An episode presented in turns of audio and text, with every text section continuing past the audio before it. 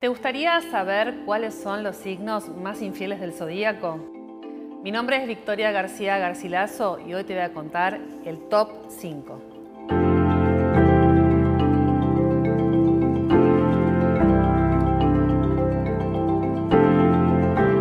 Empecemos por Aries. Decimos que Aries es un signo con tendencias infieles porque naturalmente está gobernado por Marte, el dios de la guerra, pero también el dios de la virilidad. Si recordás, el símbolo de Marte es un círculo con una flecha hacia arriba, una eterna erección. Marte y Aries busca de manera natural nuevas conquistas de manera continua. Es un signo muy vinculado al deseo, que rara vez puede quedarse quieto y satisfecho con lo que tiene. Siempre va más, siempre va a buscar más. El carnero, recordemos además también que en la antigüedad era un animal totémico vinculado a la fertilidad, de manera que la sexualidad y su natural condición de, querer buscar ¿no? la reproducción está de alguna manera impreso en él. Hablemos de Sagitario. Sagitario también signo de fuego, tiene una flecha que lo representa, este centauro, que de la mitad de la cintura para abajo es un caballo y de la mitad de la cintura para arriba es un hombre. Un animal mitológico de muchísima fuerza, determinación y virilidad. Sagitario regido por Júpiter, el dios máximo del Olimpo, un dios que representaba en la historia mitológica el conquistador máximo. Júpiter se fue reproduciendo con distintos personajes a lo largo de la mitología. Tuvo muchísimas amantes. Y además hay que decir también que a veces su deseo era tan fuerte que poseía a sus amantes de manera violenta. Hablemos de Géminis.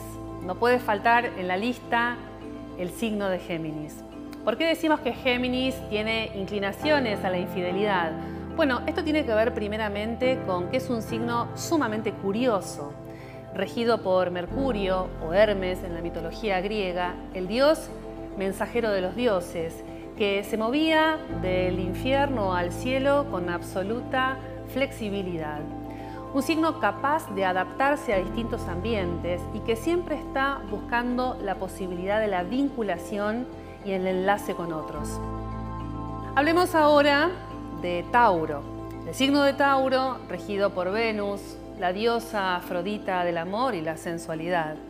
Tauro es un signo muy apegado al cuerpo, que fácilmente cae bajo el embrujo, la cautivación de lo sensorial. Todo el tiempo está buscando encontrar el placer. Cuando ese placer ya, bueno, no está en el lugar donde habitualmente se encontraba, sale a buscarlo de una manera muy clara. Venus, recordemos que era una diosa infiel, que era una diosa súper empoderada a nivel erótico y sexual. Y bueno, Tauro tiene la habilidad natural de Venus de poder salir al cortejo y dejarse también cortejar. Finalmente nos toca hablar de Acuario, un signo súper eh, conectado con el nuevo tiempo que es disruptivo, que propone relaciones abiertas, libres, diferentes. Un signo naturalmente vinculado a Urano, es decir, la necesidad de incorporar lo diferente, el desapego. Es un signo que no busca la perfección en los vínculos, busca justamente la posibilidad de abrirse a cosas nuevas que le impliquen también un aprendizaje y que lo movilicen a explorar mundos más ricos en cada encuentro.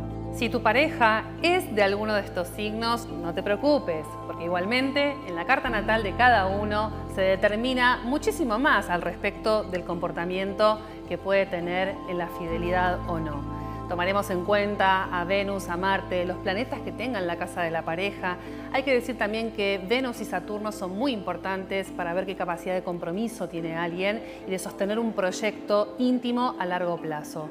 Por último, recordad que todos tenemos una historia que nos precede y que cada uno desde la infancia construye una autoestima que también determina cómo se juegan las parejas a futuro.